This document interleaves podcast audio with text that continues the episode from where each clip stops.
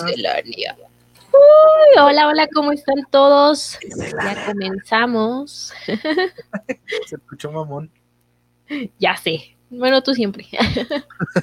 es que yo soy mamón. Hay que Hoy, hoy, hoy, tenemos un super programón. Como cada jueves. Esos programones así súper, súper, súper, súper perrones.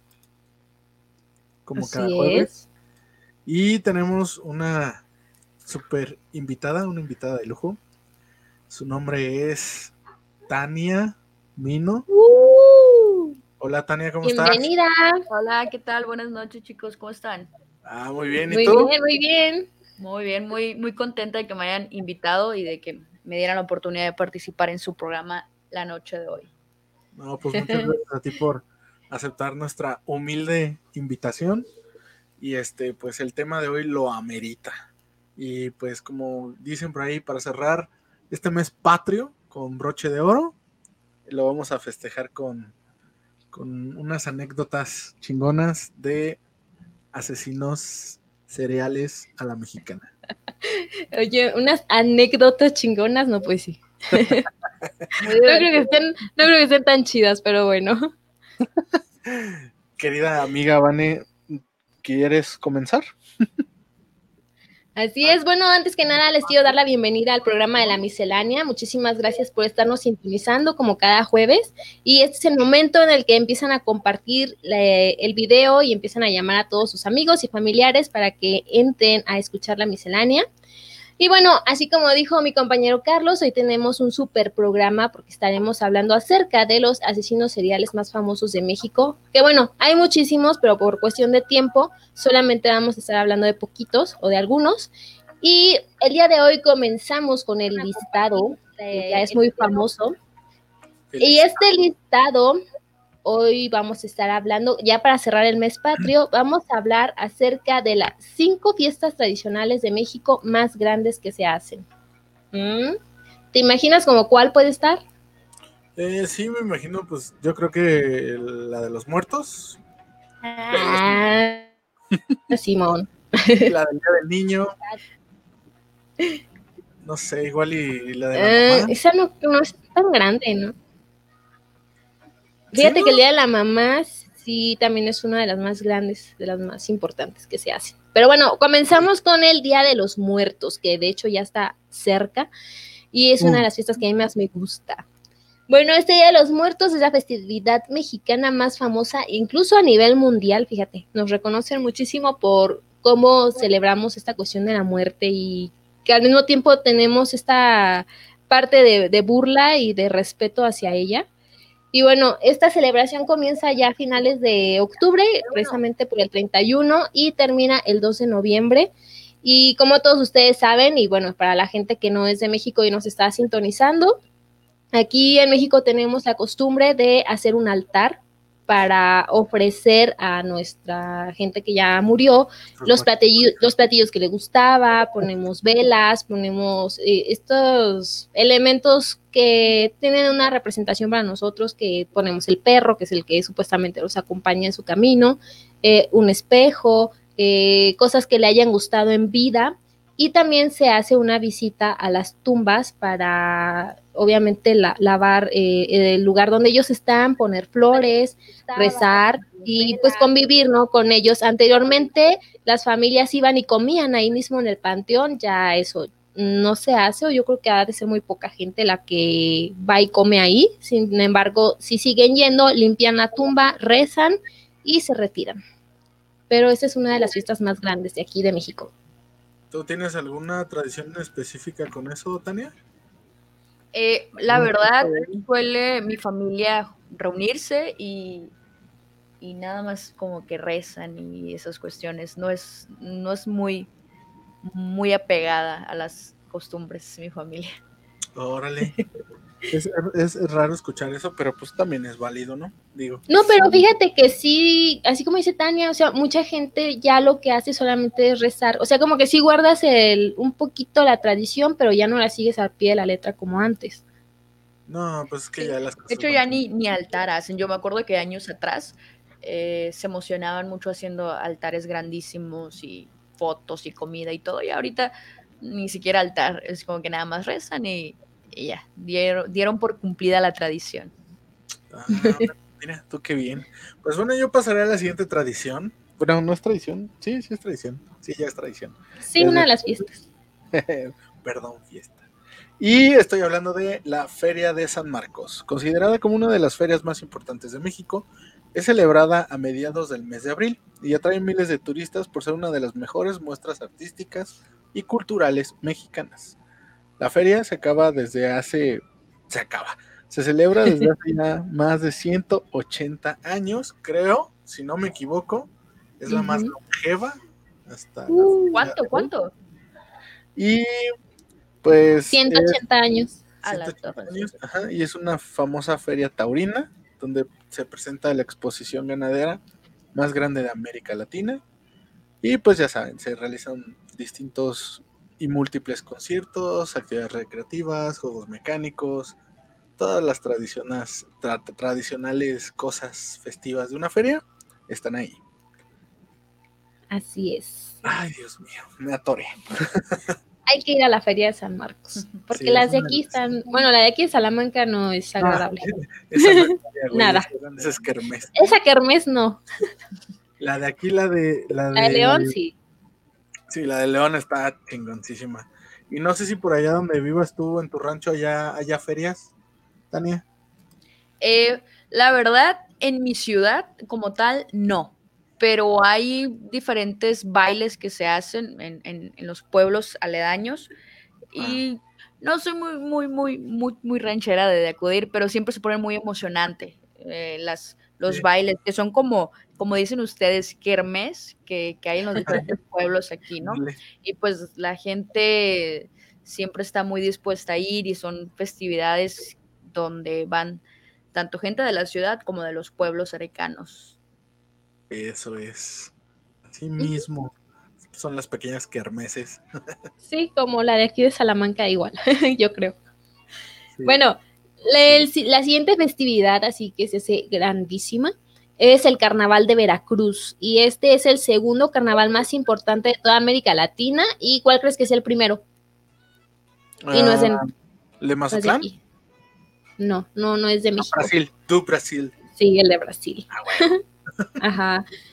¿Te imaginas? O sea, el de Brasil se ve una cosa espectacular. El de aquí de Veracruz no se puede quedar tan atrás para ser considerado el segundo. De hecho, sí, creo que sí. Pero bueno, durante una semana el puerto Jarocho de Veracruz recibe a miles y miles de personas provenientes de diferentes lugares del mundo, imagínate, para presenciar increíbles desfiles que recorren el Boulevard Manuel Ávila Camacho de aproximadamente 3 kilómetros de largo. Y bueno, el objetivo es presenciar las vistosas carrozas y las originales máscaras que muestran las diferentes comparsas y es una semana llena de encanto con música, luces y disfraces. Fíjate que nunca he ido a ese carnaval, pero sí me dan ganas de ir. Sí, fíjate que es una de las cosas que me he propuesto hacer. Ir a un carnaval. No, neta. Pero se atravesó la pandemia. Sí, ya no pude. Sí, Eh, posponiendo todo por la pandemia. ¿no? Ándale. Sí, ya veo. También trabajar. Ah, cabrón, eso no. Ay, Carlos. Ah, confirmo. Confluya, ¿ves? Y continúo con la siguiente festividad importante, es el Día de la Guadalupana. Díganme Mm, sí. Es una importante celebración donde se rinde culto a la patrona de México, la Virgen de Guadalupe. La festividad se celebra todos los 12 de diciembre, dando inicio en la víspera con la interpretación de la popular canción mexicana Las Mañanitas, cantada por artistas y feligreses quienes inician una peregrinación hacia la Basílica de Nuestra Señora de Guadalupe y el Gran Atrio de las Américas, considerado uno de los lugares de mayor fervor del continente. Y me atrevo a decir que es una de las celebraciones que rompe con eh, más allá de la frontera del país, porque algunos países de Latinoamérica también la celebran. Sí, claro. Y además en otros países eh, también, bueno, como hay mucha gente mexicana viviendo en otros lugares, eh, pues les ayudan o les, pues sí, les dan como estos permisos para que también festejen a, la Virgen y demás. De hecho, Ajá, de hecho aquí en mi, en mi, ciudad tenemos un cerro, un cerro de la, de la Virgen. Y ah, Qué chido. Pues, subes al cerro y ahí está la Virgen gigante, ¿no? Y mucha gente se va hincada hasta allá, así como, como pasa en, México, ¿no? Con la Basílica de la Guadalupe. y subes, hacen mandas de, y si vives, por ejemplo, está al sur de la ciudad, si vives al norte, muchos hacen manda de irse caminando de norte a sur y subir el cerro por, por peticiones que le hacen a la Virgen. Eso es, una cultura que, veo muy arraigada aquí en, en, el, en mi ciudad al menos. Sí, claro. Así hay que mandar a Carlos de rodillas a ver si ya consigue empleo. Caminando hasta Hermosillo. No voy a San Juan, ¿quieres que vaya a San Juan? No voy a San Juan. Mira, aquí tenemos, empezamos con los saludos. Ya llegaron por ahí algunos fans. A ver, ¿quién llegó? Ernesto Botello, ¿qué onda, Chabelardos? No podía faltar. Eh, Hola, Ernesto, ¿cómo andas? Emanuel Hernández Burgos, hola, Vane, eres mi ídolo. Si no, si no estás en un programa de radio. hola, hola. En un programa de radio y no saludas así a la locutora, no eres un buen radio escucha. Dice Ceci Díaz, ya llegué, biches. Eufórica, ¿eh? Dice Allen Marcel. ¿Te hablan, Carlos? Podcast de Live Animebo desde Santa Cruz. Desde Bolivia. ¿Qué onda, bro? Él ya nos escucha más, ¿eh? Qué chido. Eduardo Mendoza. Sí, ya, son tres programas seguidos. Hola, Lalito. Buenas noches. ¿Quieres cerrar con un beso y un abrazo? Un beso y un abrazo. Claro que sí. Claro que sí, finalizamos. Obviamente les comento, no son como las, como todas, hay más fiestas, como mencionaba incluso Carlos, está el Día de la Madre que ese día ya está, no es oficial o no era oficial creo en el calendario, pero pues ya mucha gente se lo toma. Es como de, yo no voy a trabajar porque me van a festejar en la escuela de mi hijo, bye. y déjate y bueno, entonces cerramos con la Guelaguetza. Este está bien chido. Mm. Y bueno, recibe su nombre por la palabra zapoteca que significa compartir. Y es una de las fiestas más grandes e importantes del estado de Oaxaca. Y durante esta festividad que se celebra los dos lunes posteriores al 16 de julio, las diferentes regiones del estado se unen para mostrar sus mejores trajes, comidas y bailes típicos. Es una maravillosa celebración llena de música y danza que rinde homenaje a la cultura mexicana en su máximo esplendor. Y bueno, aquí en Salamanca, eh, no sé si es en noviembre o, o hasta diciembre, pero sí traían a, ¿cómo se llama? estas personas que, bailan, hacen los, los bailes típicos y, de, ah. y los traen de allá de Oaxaca y, vienen y hacen ah, toda Hacen, de hecho, hacen todo un, como congreso, un evento así muy grandote. Ajá, y traen aquí a, vender su, ropa, la comida, el mole, que es como muy típico de allá, y todo lo vienen a vender aquí en la plazoleta. Así que, pues sí, es muy, muy importante. Sí, sí, qué chido. Tenemos más saludos y Aeri HZ. Olis Barbarroja, ey, súper interesante. Gracias, amiga. Qué chido que nos estés escuchando por first time. Y dice Bazarcito Alba Emilia, saludos. Saludos. Hola, hola, saluditos a todos. y continuamos con esta programación de la miscelánea. Y les tengo una pregunta, chicas. Usted, para ustedes, ¿qué, ¿qué tan importante consideran eh, un horario para realizar actividades físicas?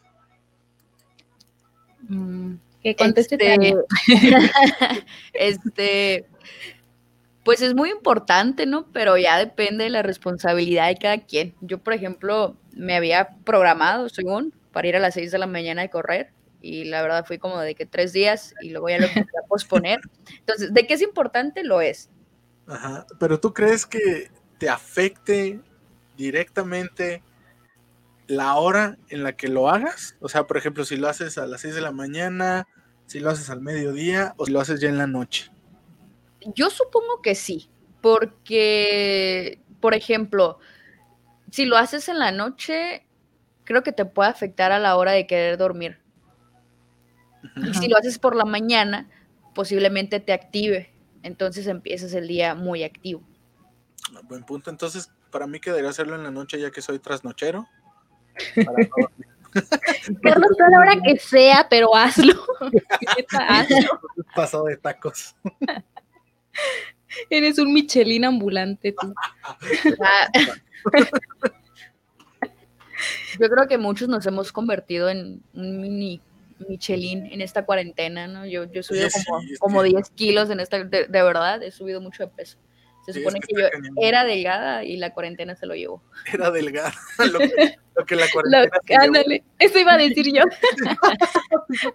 Hay que hacer un meme de eso. Lo que la cuarentena se llevó. Es que sí, sí está cañón, ¿no? Estar encerrados y, es como el colmo. Bueno, al principio de la cuarentena sí mucha gente se puso como en esta onda de, bueno, voy a leer y voy a aprender a hacer algo nuevo y me voy a poner a cocinar y voy a hacer ejercicio y, muchos sí lo hicieron. sí, y los cursos que aparte se pusieron de, moda y bien baratos. pero... Ajá, pero bueno, al menos yo, yo nunca me puse a hacer ejercicio, la verdad es un mal hábito, no, lo tengo, no tengo el hábito de hacer ejercicio. No, pues yo menos. No, sí se nota. Gracias a Dios esto no es transmitido por cámaras, porque si no taparía toda la, de, de hecho, eh, la gordura de Carlos es la razón por la cual no transmitimos así con imagen. De hecho. No saldría van en el video de seguro. Seríamos el gordo y la flaca. Oye, Vane, pero entonces tú dime cuál es la, cuál es el mejor horario para hacer una, alguna actividad física.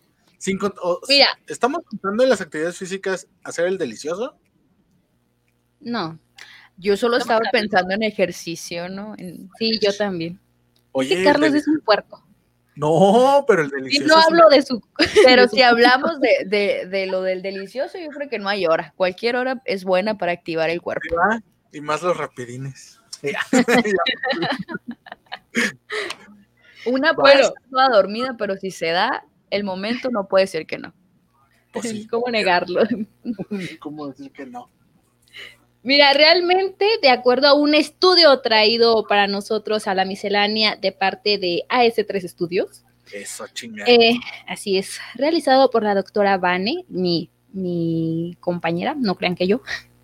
Eh, bueno, ella, eh, ella menciona en su artículo que realmente esto de, de la hora depende mucho de, de cada persona, porque como decía Tania, hay gente que en la noche puede hacer ejercicio y se activa tanto que le va a perjudicar a la hora de dormir. O bien puede suceder lo contrario, ya se cansó lo suficiente que ya puede caer rendido y duerme perfectamente. Y lo mismo te puede suceder en la mañana. O te puedes activar mucho y ya puedes salir a hacer todas tus actividades normales, como también te puede afectar lo suficiente como para que ya andes como muy desganado. Entonces, eh, la conclusión a la que llega eh, la doctora Vane es que realmente tú debes de fijarte en tu tipo de, mm, ¿cómo decirlo? Como de tu reloj biológico para que sepas, aparte si eres como una persona de mucha actividad en la mañana, que sabes que hagas lo que hagas, vas a seguir activo, o si eres nocturno, de que si haces alguna noche no importa porque te vas a correr todas las horas y, este, y sigues activo. Entonces tienes que fijarte mucho en eso. Otra de las cosas que también menciona es que si, por ejemplo, tú te estás preparando para una competencia, es importante que si, no sé, si tu competencia va a ser un día a las 9 de la mañana, tú procures hacer tu ejercicio siempre a las 9 de la mañana, porque tu cuerpo ya va a estar como aclimatado, por así decirlo, y ya sabe que a esa hora tiene que estar dando el 100. Y pues obviamente va a rendir mucho a la hora de la competencia y no va a sentir como estos cambios de, por ejemplo, de temperatura o de sol y ya va a estar ah, como muy bien. Mi cuerpo se viene aclimatando como hasta las 4 de la tarde. Carlos, no manches. y va, pues soy sincero.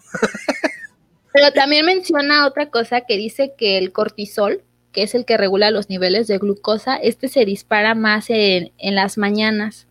Entonces, y este te da como mucha energía. Entonces, si tú lo que pretendes es, esta energía así cañona o, gastar, más bien como quemar kilo de esta, esta grasa y tus kilos, hagas de preferencia el ejercicio en la mañana.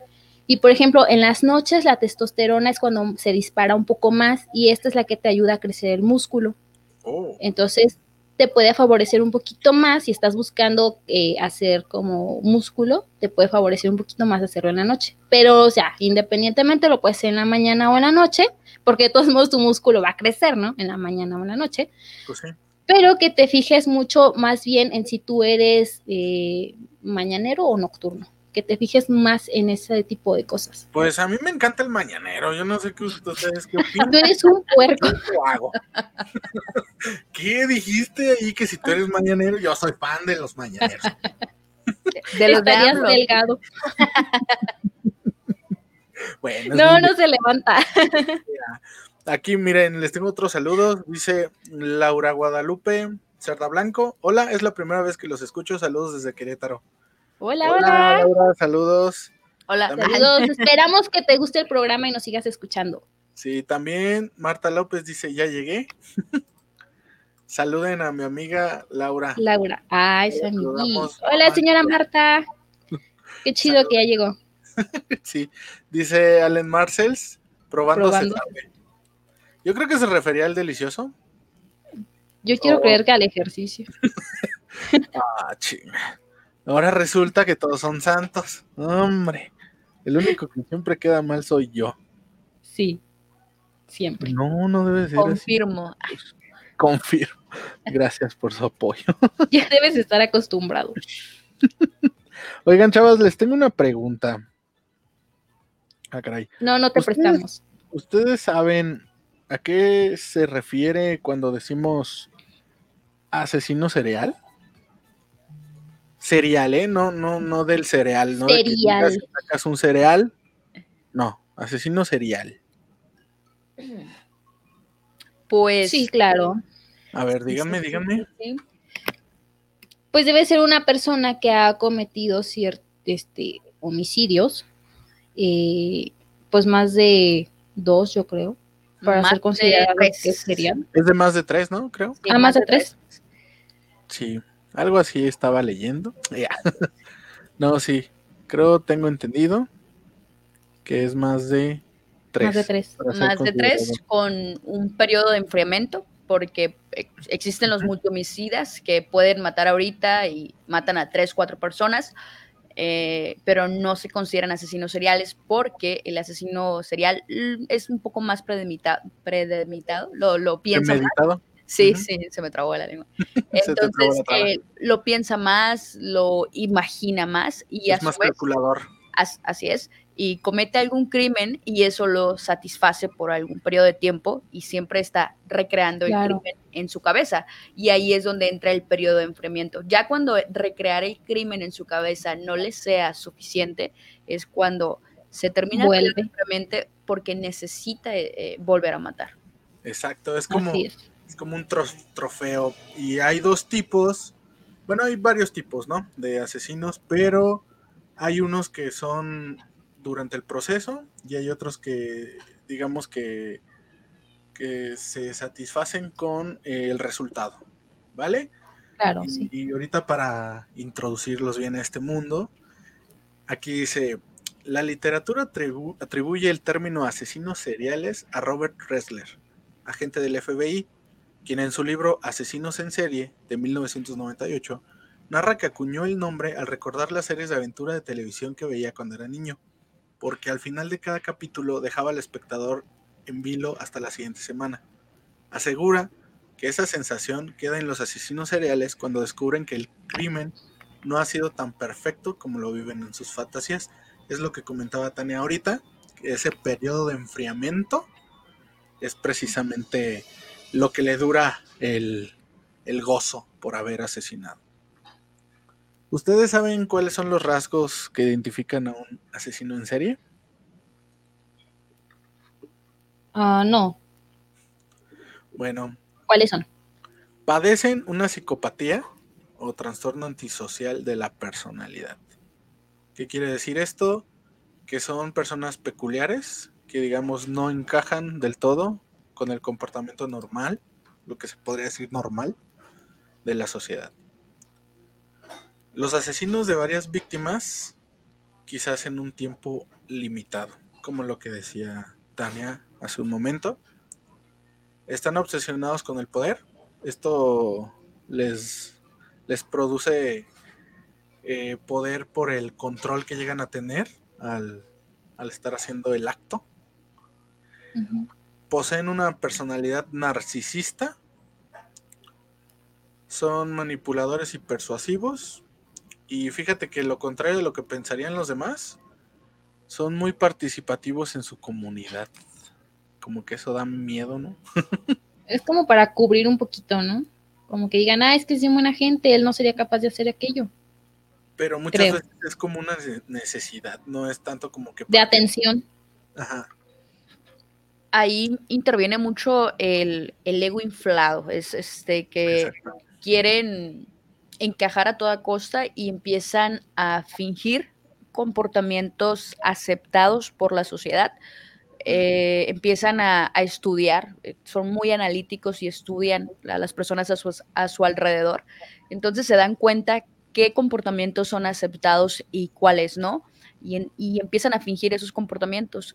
Eh, no nos vamos muy lejos con Ted Bundy, que es un asesino mundialmente conocido, él parecía ser una persona súper normal, de hecho todos sus amigos cuando, cuando lo culparon, sus amigos no lo creían, porque él tenía un estilo de vida sobresaliente, podría decirse, mm, porque era una persona que te pudiese ser tu vecino, jamás ibas a sospechar de él, pero porque se encargan de estudiar y eso lo hacen mediante el cine, mediante cuando van al súper, ven el comportamiento, cuando están conviviendo con, personas, son muy atentos, entonces empiezan a imitar esa clase de comportamientos, empiezan a, fingir, eh, por ejemplo, que sienten amor, que sienten empatía, pero al final de cuentas todo queda en algo superfluo. Todo está fríamente calculado, ¿no?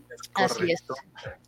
Y bueno, el, el, tema de hoy, del día de hoy, como ya se pudieron dar cuenta, es asesinos seriales pero a la mexicana. Y les traemos los cinco asesinos seriales más conocidos con un bonus, eh, un pequeño premiecillo por ahí. Pero antes vamos a leer los comentarios. Dice Ernesto Botello, los de Mindhunter. Ándale. Ahí están muy bien retratados. Si han visto esa serie, qué chido porque está muy buena. Si no, sí, de las mejores series que tiene Netflix. Sí, la neta. Y dice Eduardo Mendoza Dimas, eh, retomando lo que decía Tania, para pasar desapercibidos son más sociables también. Entonces hay que tenerle cuidadito a, las personas que son más sociables, ¿no? y pues bueno, aquí va, comienzo.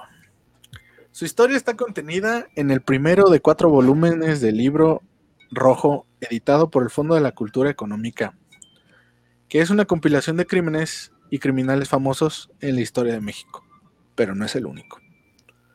Lo llamaron el chalequero. Mató a más de 20 mujeres en 8 años, todas prostitutas que golpeó, estranguló y decapitó en zonas del centro de la Ciudad de México. Lo compararon con Jack el Destripador, porque fueron contemporáneos, y es el primer asesino serial del que se tiene registro en este país. Les presento a Francisco Guerrero el Chalequero, quien entre 1880 y 1888 mató a más de 20 prostitutas. Las crónicas de la época lo describen como un hombre que a pesar de ser casi analfabeto, actuaba de manera muy educada con las mujeres para ganar su confianza. Pero en realidad era un ser pendenciero, vil, ególatra y manipulador. El mote del chaquetero, chaquetero, Chale, chale, ¿hasta dónde me llega?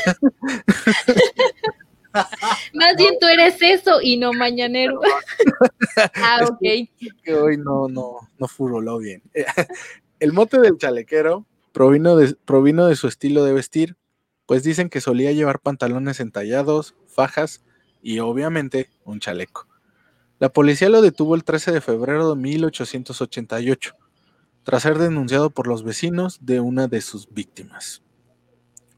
Las autoridades no pudieron comprobar su responsabilidad en el resto de los asesinatos, pero uno bastó para que fuera condenado a muerte. Como nos daremos cuenta, como casi siempre pasa en todos los asesinos seriales, siempre por uno terminan pagando lo de los demás. Eh, así. Sin embargo, el entonces presidente Porfirio Díaz revocó su sentencia y ordenó una pena de muerte de, una pena de 20 años de prisión en San Juan de Ulúa, Veracruz, de donde fue liberado por error en 1904. Al salir de la cárcel, tuvo una última víctima, Antonia, una mujer de edad avanzada, a quien violó, golpeó y degolló. Su detención se atribuye a un reportero que investigó el caso y comparó el asesinato con los ocurridos años atrás. Volvió a la cárcel en 1908, pero esta vez adivina a dónde regresó. ¿A dónde? ¿No? ¿Ni idea por las fechas? ¿A dónde? ¿A dónde? ¿A dónde volvió? A Lecumberri. Sí. Donde fue sentenciado a muerte en 1910 a los 70 años de edad. Carlos Roumac, uno de los primeros criminólogos mexicanos, concluyó que el también llamado degollador de Río Consulado, ya saben cómo se las gastan con los superapodos bien originales, era un criminal nato a quien describió como un degenerado, inmoral, violento. Y ese fue el chalequero. no, yo me voy a equivocar otra vez. ya sé el Chalecker, ¿cómo ven? El primer asesino del cual se tiene registro. Ajá. No manches. ¿Y, él murió ahí en la cárcel? Sí, murió en la cárcel. Y de hecho tenía un, perfil medio mm, curioso, ¿no? O sea, en aquel entonces, en, en, aquellas fechas, no era muy común hacer perfiles eh, ni estudiarlos. De hecho, nada más era como que encontrar al culpable y ya cosificarlos totalmente. Y no, no les interesaba estudiar el por qué, el cómo, ni nada. Y era, pues, obviamente era psicópata y por ende no, no sentía empatía ni culpa, ni no se sentía responsable de sus actos. Y la verdad que es algo también que tienen muy en común los... Que tienen todos, ¿no? Así es. No, presentan empatía con sus víctimas. Y era súper manipulador, solía manipular mucho a, las personas y volvemos a lo de el ego inflado, de verdad se creía superior, es algo muy marcado, el sentirse superior a los demás, además de su promiscuidad, ¿no? Por eso atacaba a ese, a ese grupo de, mujeres, porque era muy promiscuo y, y son oh. víctimas fáciles para, para él, porque son eh, mujeres que nadie quisiera reclamar, digamos así, en aquella época. Eh, decir que tu hija se dedicaba a, esa profesión, pues era vergonzoso, por así decirlo. Entonces nadie las investigaba y, eran presas fáciles para él, muy sencillas de, de atacar. Así es, está, pues está cañón, ¿no? Veía muy vulnerable a esa, a esa parte de, la población trabajadora de nuestro México emprendedor. Y pues está cabrón. Dice Redragon Segundo, saludos, muy buenas noches a todos. Hola, hola. Aquí menciona un como el asesino de Texas. Ah, ese, ese es interesante. Pero hoy estamos nada más con los mexicanos, para cerrar el mes patrio. Luego, luego. y continuamos con el otro. ¿Quieren comentar algo más? No, sí, dale. No sé. Bueno, Tania ya dijo lo que sabe de ah, él. Bueno, eh, continuamos con un personaje que de él ya habíamos hablado un poquito en el segundo programa de la miscelánea. Y es uno de los personajes como más emblemáticos de la prisión de Lecumberri. Bueno, estamos hablando acerca de Gregorio Cárdenas, alias El Goyo, o el, el estrangulador de Tacuba. Y bueno, ajá, él mató a cuatro mujeres y solamente lo hizo en un periodo de 23 días. O sea, lo hizo entre agosto y septiembre de 1942. Y bueno, él asesinó a, bueno, su forma de operar era que eh, él estando en la Ciudad de México abordaba a, mujeres, de hecho, muy jovencitas que eran prostitutas y les hablaba, la subía a su coche, llegaban a su casa y ahí este, las violaba o bueno, tenía relaciones sexuales con ellas, a veces ellas ya no querían, bueno, porque eran prostitutas, ellas no querían, entonces violaba y las ahorcaba posteriormente las enterraba en el patio de su casa. Y bueno, así lo hizo con tres mm, jóvenes que eran María de los Ángeles González, de 16 años, que fue la primera a la que asesinó. Después fue Raquel Martínez León, de 14 años, que aquí hay un dato curioso, porque cuando se dio la noticia de que era Raquel Martínez León, aparece la verdadera Raquel Martínez León diciendo, ah, pues estoy viva. Ajá. Entonces realmente nunca supieron el nombre real de esta segunda víctima. Simplemente, pues la policía pensó que era esta chica. Pero la hermana de, de la chica que sí estaba viva, ella muere de un infarto de la impresión de saber que a su hermana la habían asesinado, cuando pues fue mentira. O sea, su hermana apareció después.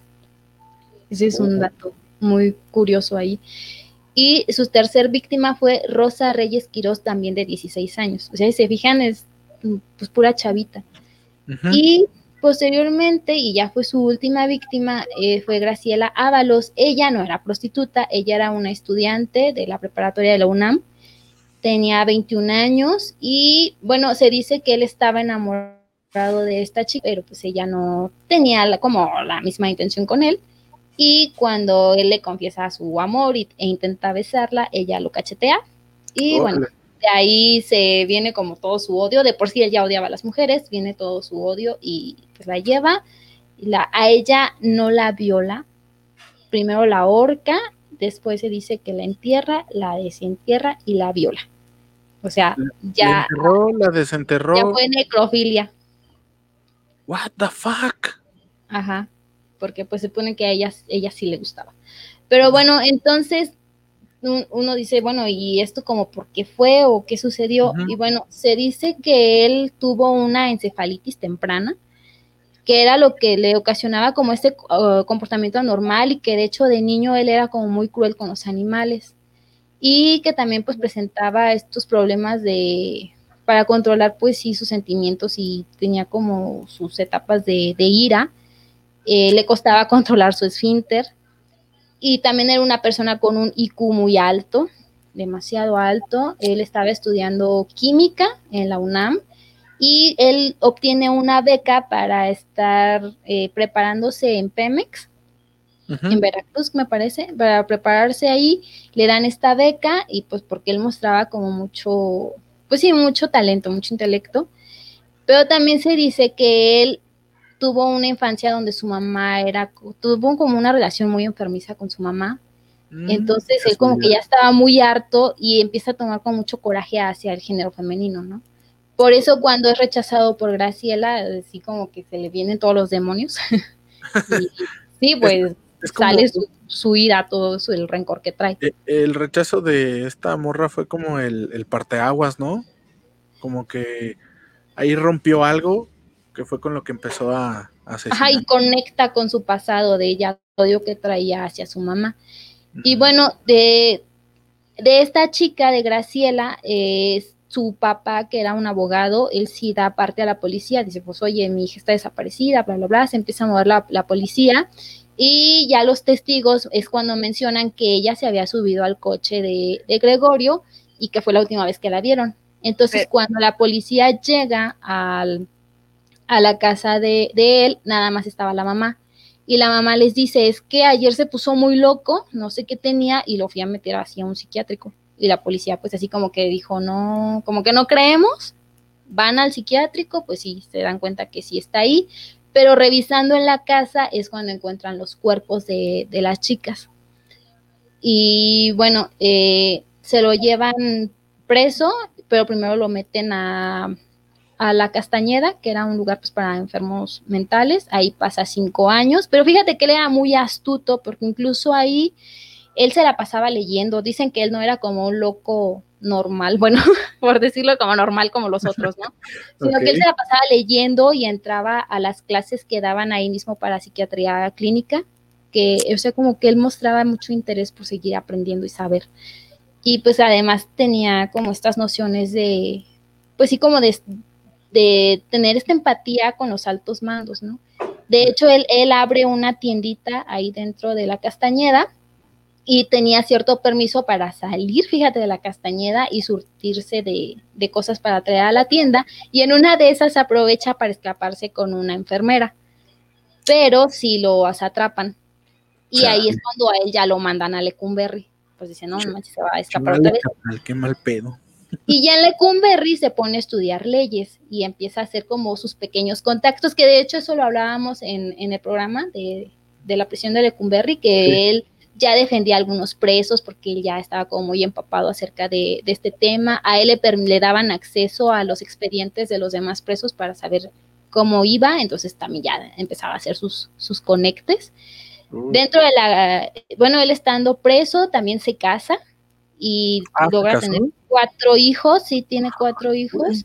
Y escribió tres libros. Fíjate, o sea, sí, sí, es una persona muy lista, pero también comentan, así como datos muy curiosos, que las mismas chicas pedían ir a verlo. O sea, sí, o sea. Su club de fans? sí, hace cuenta, tenía su propio club de fans y pues a veces le hacían sus favorcillos. Ya sabrás de qué tipo, y a veces le llevaban cosas. Y pues, le hacían pues, una tarea. Sí, o sea, era una persona como muy manipuladora y aparte pues muy lista. Fíjate otra cosa que, te, que volvemos a repetir.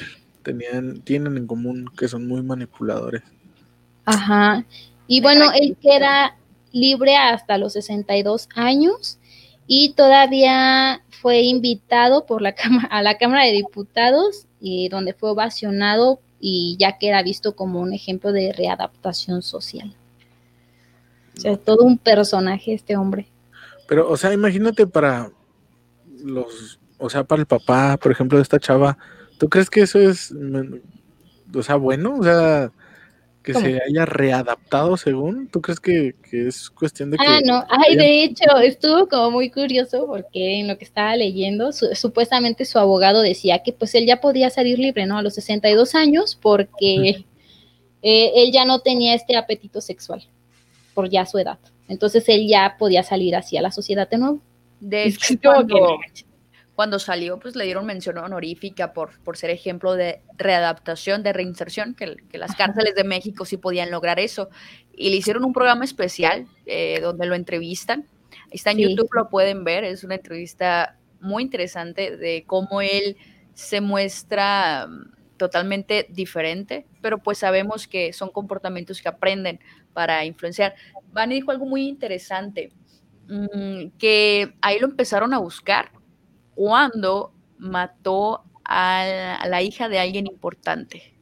Uh -huh. Si no hubiese cometido ese asesinato, muy posiblemente nunca se habrían tomado la tarea de, y, bueno, de investigar quién había estado matando prostitutas en esa época. Porque como les digo, no eran muy importantes para la sociedad, lamentablemente pues no. tuvo que matar a alguien eh, reconocido, importante, para que se pudiera hacer justicia y eso es muy, muy común en... Hasta la fecha. Así es. Casos sí se ha visto mucho. Y luego, también eh, otra anotación que hice es que respetaba mucho a los oficiales y a las autoridades. Esto es muy, muy eh, común en los asesinos que Ajá. cuando se sienten vulnerables o cuando saben que están con alguien de poder, van a tratar de siempre estar a sus pies por el hecho de que saben que ellos pueden repercutir en su contra y porque son personas importantes y quieren eh, como ser sus colegas, no de esa manera, pero sí, el, les tratan con respeto y admiración. De hecho, si han visto la entrevista del monstruo de, Tol de Catepec, perdón, Sí. Eh, les habla de jefe, de patrón a las personas que están entrevistando. Es muy común también que se llegue a dar esto. Para, ello, para ellos es muy importante las personas de autoridad y no tienen ningún valor las personas que ellos, a su punto de vista, consideran vulnerables. Sí, no, es que te digo, o sea, son, son varias cosas eh, peculiares que, en las que coinciden en muchos puntos. Y por ejemplo, ahorita que eh, mencionas al monstruo de Catepec, que obviamente también lo traemos, porque pues se dio a conocer hace dos años por su década de crimen. Este, por ahí les tengo unos puntos interesantes que los tomaremos más adelante. Y pues, bueno, no hay comentarios de la gente. Ah, sí. Dice Ernesto Botello. A Lalito también le dicen el chat. ya sabíamos. y bueno, con el que sigue. Su primer asesinato, reportado por la prensa, ocurrió en 1952. Su víctima fue el chofer de la entonces Miss México, Ana Berta Lepe. Se trataba de un capitán del ejército a quien disparó en la céntrica avenida Insurgentes y la calle de Yucatán, en la colonia Roma. La prensa reportó que luego del crimen, el pelón se fugó en los brazos de su madre, quien lo sobreprotegía de un padre violento. La madre lo refugió en un hotel y de ahí salió en busca de una mujer con quien tener sexo. Su siguiente víctima, una mujer que no conocía y quien se negó a tomar un café con él. La secuestró, la llevó a un hotel de paso y la mató. Les presento a Higinio Sobera de la Flor, alias El Pelón. Las autoridades solo pudieron comprobarle dos homicidios a él, pero sospechaban que era responsable de otras muertes, tanto de prostitutas como de mujeres al azar. Ya en la cárcel de Lecumberri, los doctores Alfonso Quirós Cuarón, Alfonso Milán y José Sol Casado lo sometieron a exámenes y le diagnosticaron esquizofrenia, esquizofrenia paranoica. Fue enviado al manicomio de la Castañeda. Allí lo llamaron el psicótico muralista. Aquí va un dato un poco feo, porque con su propio excremento pintaba murales en las paredes. Mm. Al obtener su libertad, muchos años después, corrió la leyenda de que se le veía deambular por el bosque de Chapultepec, tirando migajas de pan a los animales. Este es el único, hasta ahorita, asesino en serie considerado que realmente necesitaba tratamiento psiquiátrico. Lo, digo porque a veces la, gente puede confundir esta, locura que, que tenemos como, bueno, que, tiene la gente y, piensan que, ya todos los asesinos seriales están locos. Y no es necesariamente así. Es, es como una peculiaridad. ¿Ok? Y por ejemplo, este, el pelón, tiene algo que no es muy común con otros asesinos en serie. Él era protegido, sobreprotegido por su mamá. Y su papá era extremadamente violento. O sea, de que, del que sufría abuso era de su papá y no de su mamá. Perdón.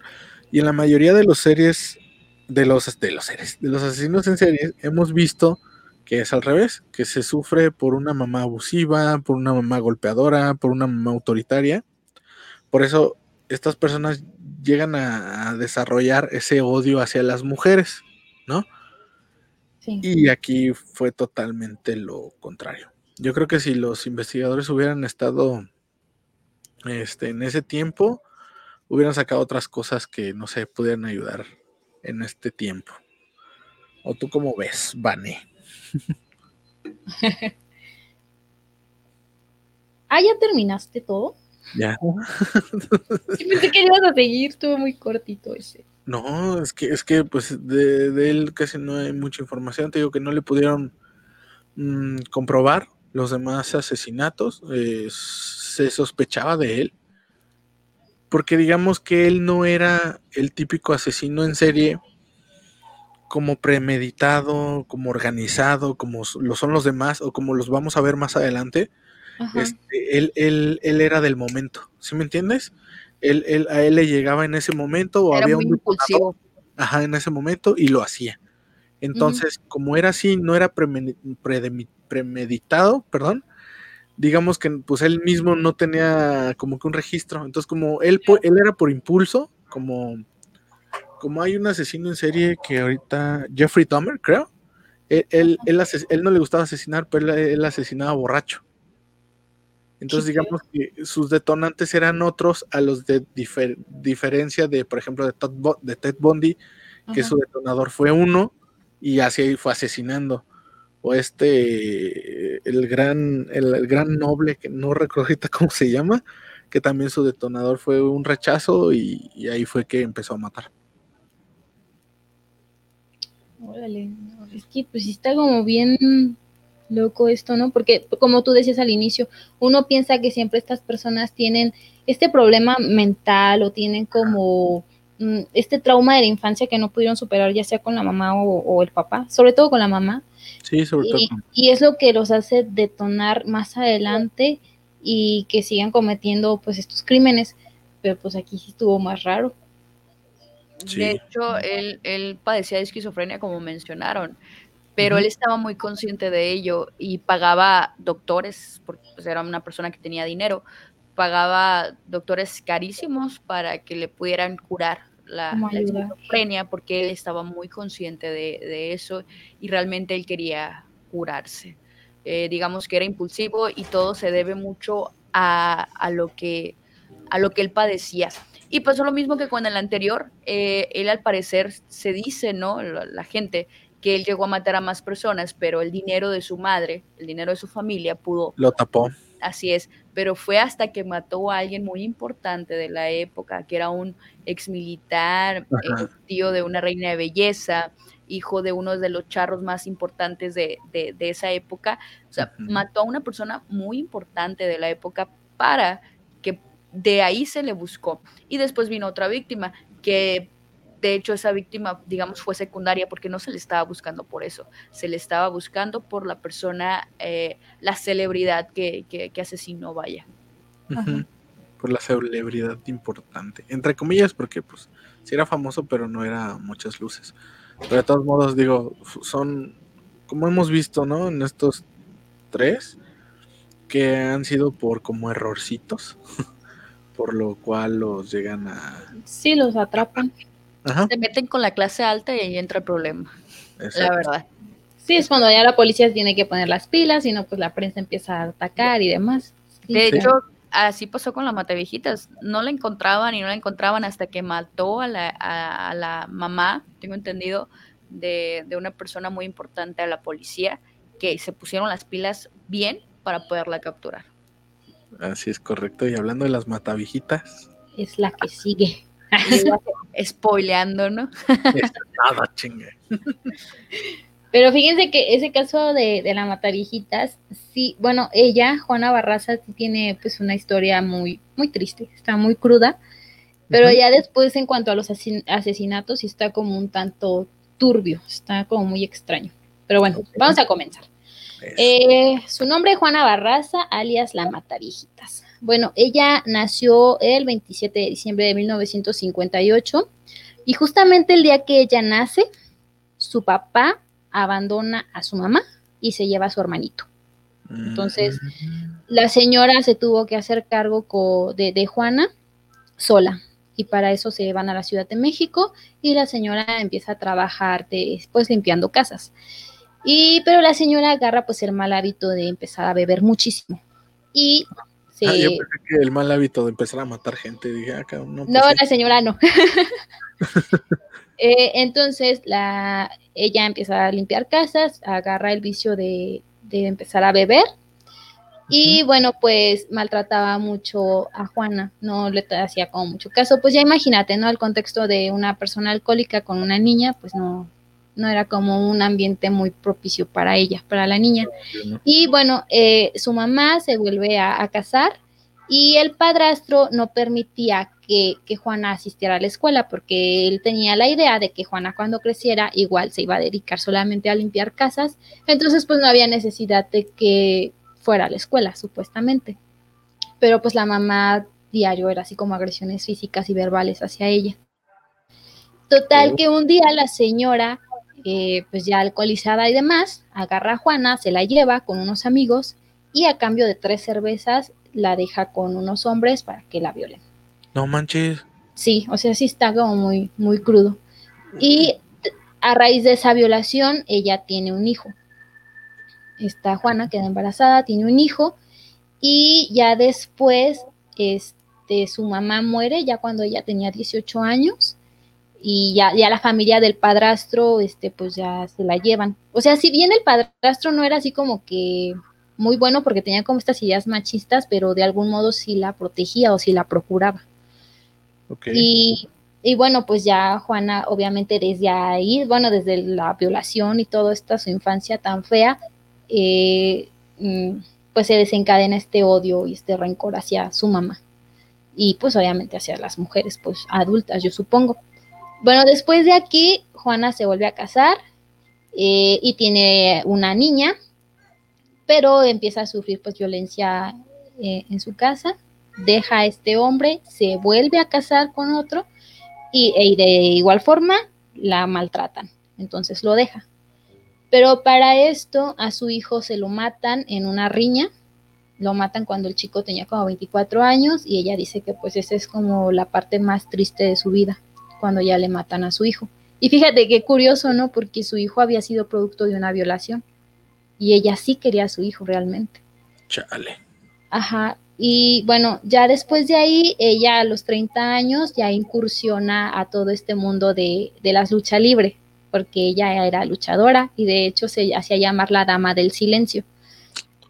Entonces ella empieza ahí eh, y todo el rollo hasta que un día se lesiona la columna y el doctor le dice, ¿sabes qué? Si sigues luchando vas a quedar paralítica, entonces ya, mejor aquí parale. Y ella le pone fin a su carrera de luchadora. Y ya después, ella empieza a trabajar en estas cosas de, pues eh, aquí entra como la controversia porque hay datos que dicen que ella limpiaba casas y otras que dicen que se dedicaba a coser, entonces ahí está como extraño.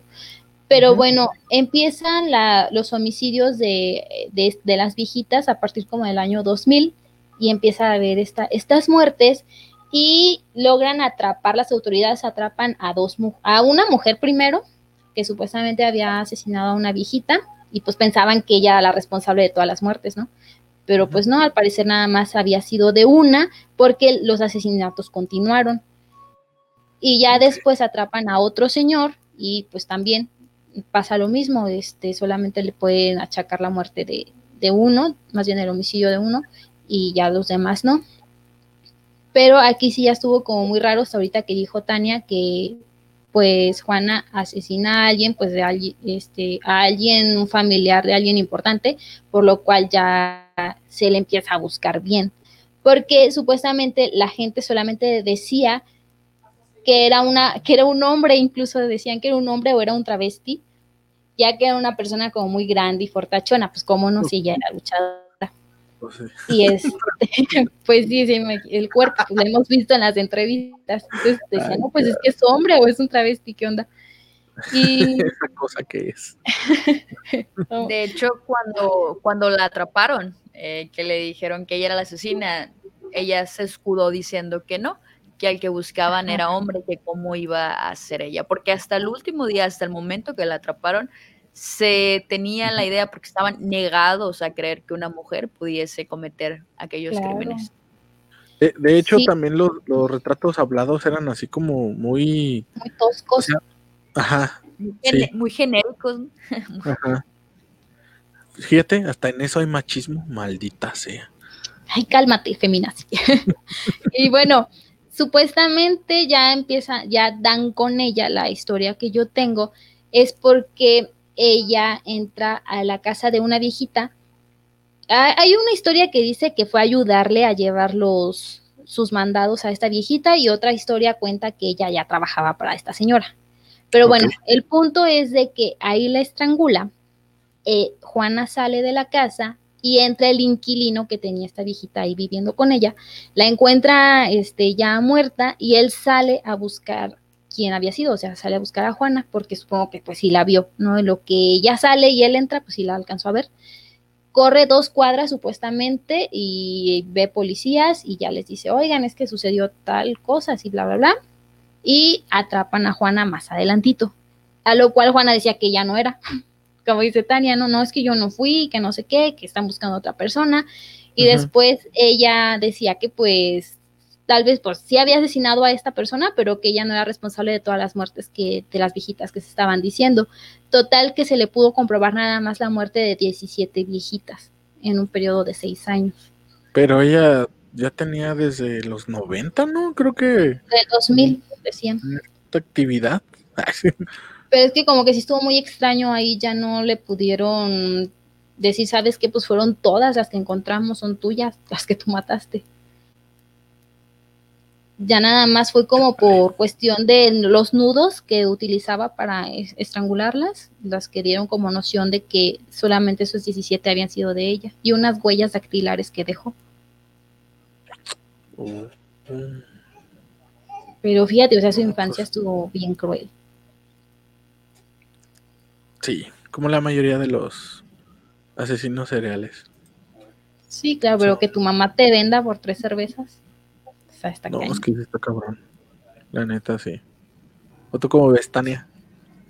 Sí, creo que, de hecho, hice un episodio en, mi podcast eh, de ella y comenté que muchas veces los victimarios resultan que fueron mucho tiempo víctimas. Sin embargo, no justifica, eso es evidente, no justifica, no, porque hayas tenido una mala, una mala infancia, una mala vida, es, te quita responsabilidad de, estos actos. Entonces, sí, lamentablemente pasó una vida muy dura que le afectó, sí, le afectó muchísimo y tal vez la empujó, la orilló, pero pudo haber tomado otro camino. Sí, claro. Como cualquiera, ¿no? Como sea, cualquier decisión, pero está cañón. Entonces, eso fue la Mataviejitas. Así es. Y Tania, ¿quieres hablar de alguno en especial? Eh, sí, sí, vamos a hablar del caníbal de la Guerrero. Órale. Que es un tema, bueno, un asesino muy emblemático de nuestro país, ya que es el primer asesino serial reconocido que practicó la antropofagia, es decir, el canibalismo. Ok, antropofagia. Así es, es el, nombre científico, ¿no? Con el que se le conoce el, nombre técnico, antropofagia. Entonces, este, reconocido, ¿no? Porque posiblemente sí haya algún otro, pero no reconocido, no oficialmente como, como él. Y como no tuvo una vida tan trágica como la Mataviejita, pero, eh, como comenta Vane, su mamá Mm, le hizo la vida de cuadritos. Sí, ese fue un factor súper importante. Él, él, tenía algunos hermanos y su papá era el, hijo menor de la familia. Entonces era el más consentido por su papá. Y él vivió un evento muy, muy traumático porque su papá falleció en el baño de su casa y él abrió la puerta y se topó. Fue el primero en ver a su papá. Y él era un niño, él era un niño. Entonces, este pues su papá falleció y él se quedó con sus cinco hermanos, no siendo el menor, y su mamá entró en, alcoholismo y se, con un carácter súper agresivo, porque imagínense, viuda con seis hijos, entonces ella tenía una responsabilidad muy importante que no supo sobrellevar y le daba unos castigos terribles a, lo que es el caníbal de la Guerrero, muy, muy dura, era muy dura con él, sus hermanas lo cuentan y él opta por irse, por irse de la, de la casa. Se va, hay una pelea de perros aquí, no sé si se escucha. Poquito. Aguante un momentito, ¿eh? Sí, sí, sí, sí, pasa. Una pelea de perros. Ahorita se va a escuchar Tania, cállense perros. no, bueno, él, ella, él se va de su casa, no sé si se escucha, lo voy a ignorar, le subí el volumen a los audífonos. este, dale. Ok, se va de su casa y pues ahí en su, cuando está en la calle empieza a limpiar vidrios y todo, y se empieza a inmiscuir en las drogas a muy, muy temprana edad. Entonces, se dice, no es comprobado, pero que cuando estuvo fuera de su casa para poder obtener dinero, comida y todo eso, un hombre lo rescató, pero se dice que este hombre lo tenía como una pareja eh, sexual. Así es siendo un niño, ¿no? Entonces, este, se dice que era homosexual, él, él, lo negó en todo momento, pero al menos sí había una bisexualidad de su parte. Y entonces a los 23 años él se casó y tuvo una vida, digamos, normal, normal sobre lo que dicta la sociedad, pero este, él estaba siempre buscando la aceptación de su mamá. En todo momento siempre buscó la aceptación de su mamá y su mamá siempre decía que no le interesaba conocer a sus parejas sentimentales, siempre que él las llevaba para que ella diera su aprobación, ella no le tomaba importancia y lo rechazaba. Entonces esto le fue creando un odio, un rencor profundo hacia las mujeres. Y aquí es cuando entra el asunto. Él no estudió, él no estudió la, muchísimo, pero siempre fue muy autodidacta y se denominaba un poeta.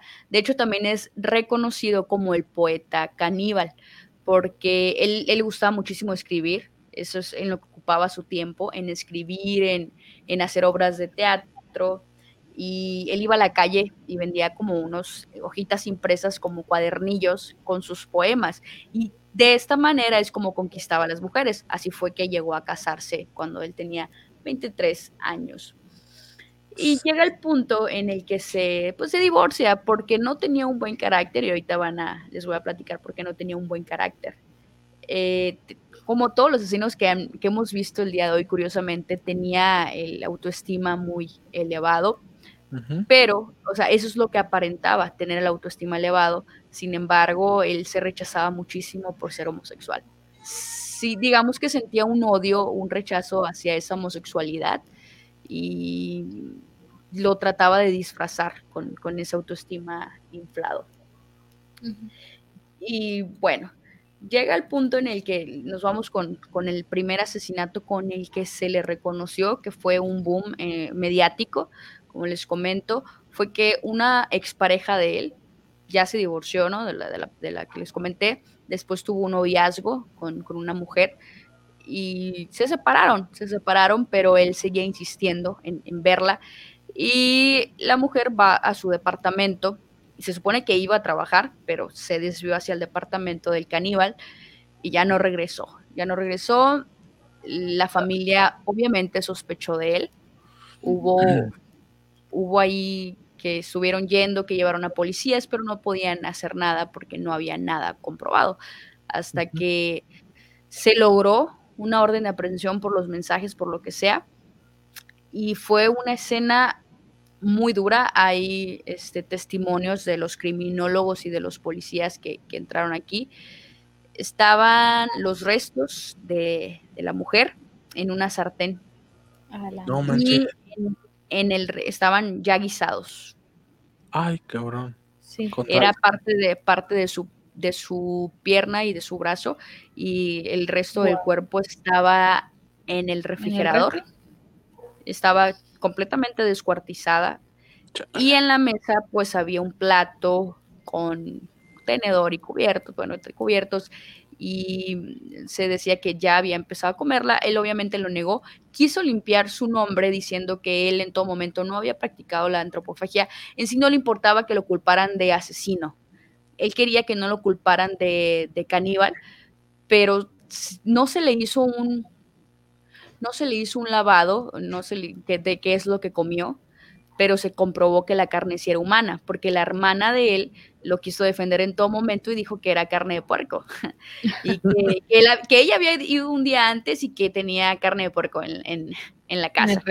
No, sí se comprobó que era carne humana, que era carne de la víctima y que muy probablemente sí se la comió. Él dijo que no, que era para dársela a los perros, pero seamos sinceros, ¿quién se toma la molestia de guisar la carne para dársela a los perros? Mm, nadie. Entonces, y dice, había un limón, había un limón al ladito de la carne. Eh, muy interesante que la ex esposa menciona que él no comía carne sin limón. Entonces, el hecho de que estuviese ese limón eh, te deja mucho, mucho que pensar. No se le pudo comprobar el canibalismo, no es oficial que lo sea, pero los eh, criminólogos y peritos de, que investigaron el caso están 100% seguros, ¿no? Nada más faltaría que él lo reconozca, pero obviamente para él es muy, muy importante eso, ¿no? Bueno, se, ahí va lo importante, antes de, que estaba atrapado, antes de, morir porque falleció, él quería que su mamá fuera a verlo a la cárcel. Hasta el último momento intentó buscar la aprobación de su mamá y le habló, le envió, le envió una carta para que su mamá fuera a verlo y lo rechazó totalmente. Él, escribió, él escribió un libro antes de morir, eh, un, un, libro medio informal ahí, pero que tiene datos muy, muy curiosos. Y con ese libro se suicidó. Chale. Qué triste. O sea, lo terminó y se suicidó. Así es. No, maca. O sea, uno dice, pues qué feo, ¿no? Pero también luego, pues te pones a ver todo lo que hicieron y dices tú, hijo de tu puta madre. Pero pues, Sí, pero si, se fijan, o sea, la importancia de, del cariño de una mamá o de, de una mamá ahí, porque en todo lo que puede desembocar. Sí, yo siento, bueno, al menos mi opinión es que la mamá es la base de todo. Eh, el papá, pues sí, pero como que no tanto como la mamá. O sea, los dos son pilares muy fuertes, pues, pero incluso, fíjate, cuando una familia se separa y, y es culpa del papá, por ejemplo, por decir, ¿no? Que el papá fue infiel, se separan, demás. Como que no hay problema, la mamá puede sacar adelante a los hijos, permite que el papá los vea los fines de semana, bla, bla, bla, no hay problema. Todo sigue su curso. Pero cuando es la mamá la que falla, la que no está, como que la familia tiene un quiebre muy fuerte. y, como que ya nadie sabe a dónde correr. Y, de hecho se me pasó mencionar, chicos, como paréntesis, el libro que escribió antes de morir se denominaba instintos caníbales. Ay, cabrón. Pues pero él no era caníbal, ¿eh? No, pues está más que claro, digo, es un secreto a voces, como dicen por ahí. Ándale. Pues bueno, ya para terminar, para cerrar este eh, mes patrio con estos asesinos famosos mexicanos, porque pues tenemos que ser chingones en algo yo, les traigo, al, al famoso llamado terror verde, autodenominado terror verde. Hace un año, las declaraciones de Patricia Martínez sacudieron a México. Ella había conocido en el bar en el que trabajaba como prostituta, anoto, a Juan Carlos Hernández, hoy conocido como el famoso monstruo de Catepec. Después de salir algunas veces, decidieron irse a vivir a un cuarto de vecindad ubicado en ese municipio mexiquense. Ella ignoraba que Juan Carlos mataba a mujeres desde los 18 años. La manera de la que se enteró fue de manera brutal. Un día, él pegó un anuncio en el que solicitaba los servicios de alguna empleada doméstica. Digamos que ese era su modus operandi. Patricia relató después que era una estrategia para jalar y violar a las muchachas que le gustaban. Obviamente, Patricia se vería involucrada en todo esto. Hace siete años, una empleada doméstica tocó la puerta. Juan Carlos fingió contratarla y la envió al baño a sacar la ropa sucia. Esto lo dice Patricia. La violó y la degolló. Al ver aquello, Patricia amenazó con denunciarlo.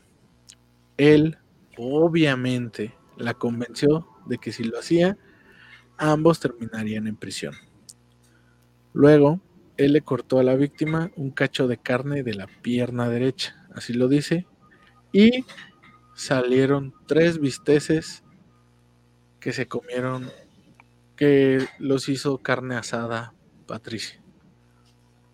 Para esto, qué bueno que saltamos del caníbal, porque este, estos cuates también eran caníbales. Bueno, son porque no han muerto. Y este, debo mencionar que tienen, tuvieron cuatro hijos y tres perros, uno imaginario.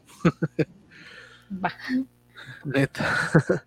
De esa forma iniciaba la peor historia de horror por lo menos, por lo menos, 10 mujeres fueron atraídas con un solo fin. Tener sexo con ellos, ya fuese consensuado o a la fuerza. antes de llegar al centro del, del ritual. Degollarlas, partirlas a la mitad, filetearlas y comérselas. Para, y cito, limpiar al mal del mundo. ¿Sí? Eh, estos datos crudos son los que revela Patricia el día que los, que los aprenden y que Juan Carlos en una entrevista, como mencionó hace rato Tania, cuenta todo. Cabe mencionar que en la entrevista, cuando este Juan Carlos eh, o el monstruo de Catepec llamaba a su autoridad como patrón, pareciera que el, que le estaba haciendo las preguntas era un, pues como un tendero, un, alguien de las carnes frías, porque le hace unas preguntas tan pendejas que no manches. neta, neta. Si no han visto la entrevista, ahí en los... Me este gustaría saber qué cargo tiene ese doctor, o sea, realmente qué es, porque para mí que no, no tenía nada que ver. Yo creo que, no sé, ha de ser un médico legista o algo, porque ahí de verdad lo debió haber entrevistado un psicólogo. Ajá. o un criminólogo mínimo. En efecto, sí. Pero no, porque le, hace unas preguntas bien estúpidas y que, hasta él mismo, o sea, el mismo Juan Carlos. ¿Qué pedo? What the, sí, así se queda como que es neta, güey. ¿Really? neta, me estás preguntando esto, no mames le, hace preguntas, no sé, bien pinche de kinder. Bueno, eh, las denuncias de un grupo de madres cuyas hijas desaparecieron en jardines de Morelos colocaron a la pareja en el radar de las autoridades policíacas del Estado de México. En las llamadas telefónicas de todas las víctimas aparecía el número de Patricia. Aquí algo curioso. Aquí a diferencia de los asesinos anteriores que estuvimos hablando, eh, Juan Carlos no mató a nadie famoso, pero su última víctima eh, tuvo algo peculiar, que era, era su compañera de la universidad. Entonces, sus papás, al, pues al estar preocupados porque su hija ya llevaba perdida dos días y la, ya saben, la policía no hacía nada, deciden ellos mismos plantarse afuera de la casa de este güey. Entonces, en todo momento lo, estaban observando, lo estaban siguiendo y él obviamente se dio cuenta y se percató de eso. Si oyen una niña llorar, no en caso, es mi hija. Entonces, hasta él con cierto cinismo lo saludaba. O sea, cuando, cuando yo estuve leyendo y, viendo esta, esta, esta investigación, fue así como que, o sea, neta me dio un corazón y dije, hijo de tu. Claro, es que saber que él fue y todavía pasa y te salude y, esa sonrisita. Sí, porque. que tiene esa gente. Sí, de hecho dicen, dicen que, que, que, los papás tenemos un sexto sentido, ¿no? Y cuando sabes que algo anda mal, aparte de todo, el GPS de su hija había indicado la, última posición ahí porque lo volvieron a aprender. Entonces, no manches, o sea, fue algo bien cabrón. Y la última vez que lo vieron mm, fue, fue cuando lo saludó y él, y él se fue. Y los agarraron porque este, la, la chava estaba Patricia, fingía que llevaba un bebé en la ah, carreola y los restos, ¿no? A un baldío. Sí, lo que en realidad llevaba era un torso humano. Sí. Entonces, pues no manches. Te, te, o sea, es como si vas caminando por la calle y ves a una mujer y dices, ay, mira, lleva su bebé tapadito. Y, y de repente que te digan, no mames, ahí lleva una cabeza, te quedas, ¿qué pedo, güey? O sea, pinche México mágico, ¿no? no manches.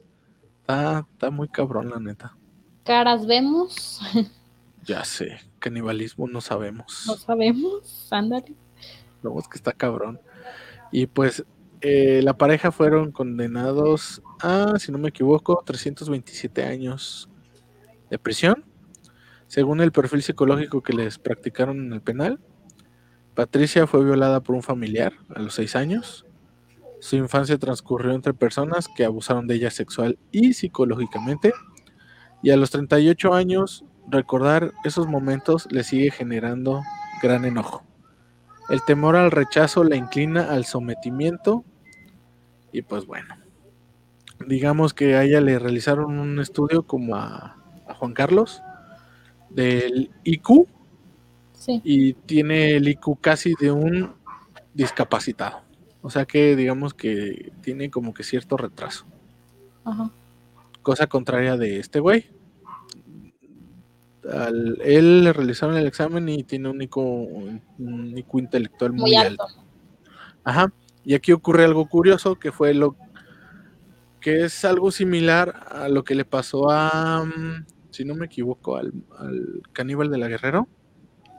O sea, ya tenía todo, ¿no? Ya estaba él preparado, digamos, este, no preparado, ya estaba como predispuesto psicológicamente y todo ese rollo para, para asesinar y para ser alguien así. Y todo esto ocurrió, este quiebre, cuando su esposa lo dejó, porque él se casó. Entonces, su esposa lo deja, hubo una persona antes de Patricia, su esposa lo deja y él tiene este quiebre y es cuando todo ese odio que él ya sentía porque su mamá lo maltrataba, su mamá era la, la que lo humillaba, de hecho lo vestía de mujer, No manches, qué loco. Sí, le ponía, le- eh, fíjate, cumplía con las cosas. Era hijo único, su mamá lo vestía de mujer, lo humillaba, le pegaba y su papá era sumiso. O sea, si, Sí. si su papá decía algo, su mamá le decía, cállate cabrón, y le pegaba. Entonces la de los pantalones era la mamá. Entonces, pues figura paterna pues no tenía y era ausente, era de noble tirándole a pendejo y, y su mamá era la que pues lo humillaba, abusaba de él, de hecho lo dejaba encargado con, con una amiga de ella y la amiga de esta lo violaba, o sea, sexualmente de él, ¿sí? Dice él en la entrevista que ella se la chupaba y que le hacía cosas que a él no le gustaban. Entonces, todo este odio que sintió con su mamá y todas esas cosas, pues lo fue aguardando, ¿no? Lo fue almacenando hasta que llegó este punto de quiebre. A lo que pienso yo, si su esposa, porque tuvo- tuvieron un hijo, si su esposa no lo hubiera dejado, ¿qué habría pasado? ¿No? O sea, te quedas pensando, ¿realmente hubiera... ¿Cometido es todo eso? o- Ajá, porque, o sea, sí está mal, sí está mal, o sea, sí es una persona muy dañada, pero, pero si no hubiera sucedido esto- este quiebre, ¿tú crees que hubiera llegado a esas instancias de casi una década de asesinatos, de femini- feminicidios? Es O sea, que la neta está muy cabrón. siempre hay un detonante, siempre Sí. está esa gota que derrama el vaso que hace que todos los factores internos y externos eh, salgan a la luz y te Sí. orillen a, a cometer el asesinato. Si en el caso de, de- del monstruo del Catepec no hubiese llegado en, esa en ese instante de si la esposa no lo hubiera dejado, hubiese algo más adelante que lo hubiese hecho detonar. Ese detonante. Si todos, todos, todos, todos han tenido un detonante. Se me pasó a decir que es una parte muy importante. El Ajá. detonante, de, el detonante de él fue que la esposa se fuera con otro, ¿no? Y que fue a la policía a, denunciar y todo. y no se fue con otro, desapareció, ¿no? Pero la policía le dijo, ¿sabes qué? Tu esposa se fue con otro y ya supérala. Entonces, Sí, sí, sí. detonante. El detonante del, del pelón, del pelón Sobera, fue Ajá. que el, el ex militar le dijo payaso. Entonces, eso lo retomó a su infancia cuando le decían payaso, eh, y eso le causó mucho, mucha furia, y, es- y ahí fue donde, donde decidió matar. En el caso de la mata viejitas, fue que la llamaron gata, de que le dijeron todavía de que son gatas, quieren cobrar de más. Entonces, todos de a menor o mayor grado han tenido un detonante, que por más insignificante que parezca, ese detonante pudo haber llegado en cualquier momento de la vida, pero llega. ¿Me Sí, por ejemplo, sí, sí, sí. Como, es, es como un vaso que se va llenando y es inevitable, en algún momento se tiene que derramar. Sí, es Claro. como mi detonante, por ejemplo, cuando me dicen pendejo, pues a mí me da un chingo de sueño y pues bueno, No manches. y, complementando, complementando el caso de los monstruos de Catepec, se hicieron estudios y se dice que la esposa era más maligna todavía que el terror verde que ella tenía una lista de todas sus posibles víctimas. No sé, este, ella era la que le llevaba a la, digamos, a su presa. Y él, mismo, y él mismo lo dice, yo era como un león eh, donde la leona va y caza el alimento y se lo lleva al león. Eso decía él y ella. Ese era su. No manches, qué trastornado. esperando de, de, la relación. Y ella, cuando se le detuvo, así es, era, ella era muy maligna. Se le detuvo con una lista con más de 20 mujeres que iban a ser sus víctimas que ella había elegido. y, y, una de las vecinas declara que días antes estuvo muy insistente en que fuera a tomar a su casa de que se iban a divertir mucho y que no sé qué, y ella se enfermó y no pudo ir, pero estuvo muy insistente de que fuera a su casa a tomar con ellos. Ah, Entonces, esta, vecina declara que muy posiblemente y ella estaba, ella, ella era la siguiente de la lista, porque estaba en la lista, pero ella considera que era la siguiente.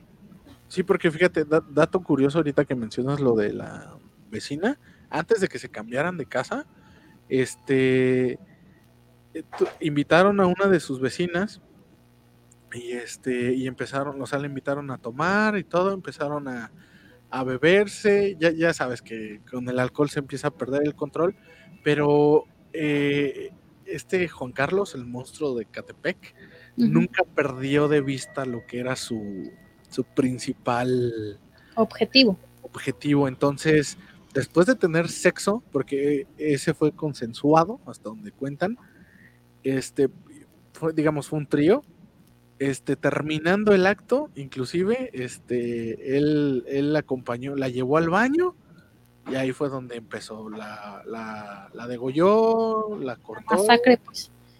Y no manches, o sea, y lo que dicen, bueno, lo que arrojan las investigaciones de, de Juan Carlos es que él es un asesino del proceso. O sea, ¿qué quiero decir con esto? Él disfruta eh, todo lo que conlleva eh, el acto hasta matar.